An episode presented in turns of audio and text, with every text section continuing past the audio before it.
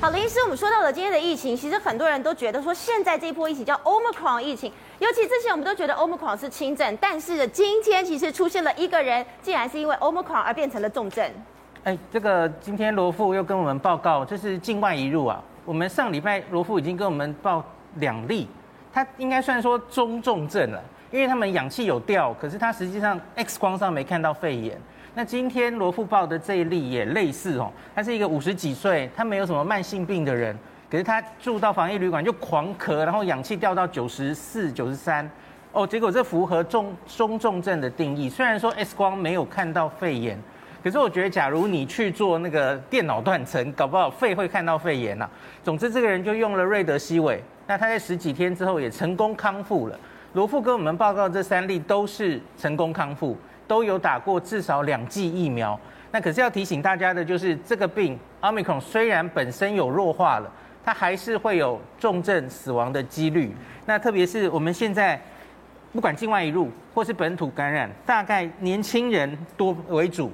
可是我刚算了一下哈，五十岁以上大概都只占了二十多 percent，那六十岁以上只占十几 percent。所以 Omicron 应该要担心的其实还是年轻人，尤其是五十岁以下的。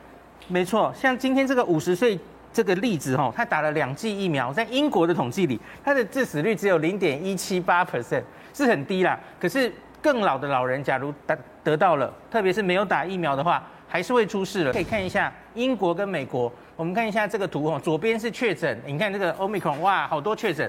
对。那可是中间这个图就是死亡，大家可以看到死亡都已经翘起来了。对。特别是我担心上面这张美国，你看美国它跟前面一波 Delta 相比，美国致死人数已经跟前一波差不多喽。那英国是压得比较好，下面这张是英国，它死亡只是稍微翘起来。这个地方。那我觉得这两国最大的原因，目最大的差别就在于他们的老人家两剂跟三剂打的那个覆盖率。所以我觉得真的，假如 Omicron 现在台湾面临有可能会本土感染的时候，疫苗的施打率还是重中之重。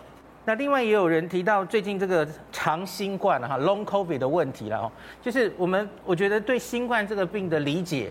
像是今天前副署长、前署长邱淑媞有说，政府好像一直在大麻式的防疫，就是跟告诉大家，哎，Omicron 就是轻症，它已经轻症化了，我们不要怕与病毒共存。我我觉得应该是这样子的哈。像这两年我们一直用恐惧式防疫，然后告诉大家，哎，会有慢性后遗症，会肺纤维化，然后就让大家很怕去防疫。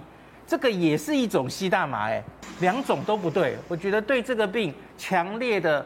不理智的恐惧，无限上纲的恐惧，跟现在你完全说这就是个小感冒，两边都不对。所以因此，我觉得大家要对这个病有正确的理解。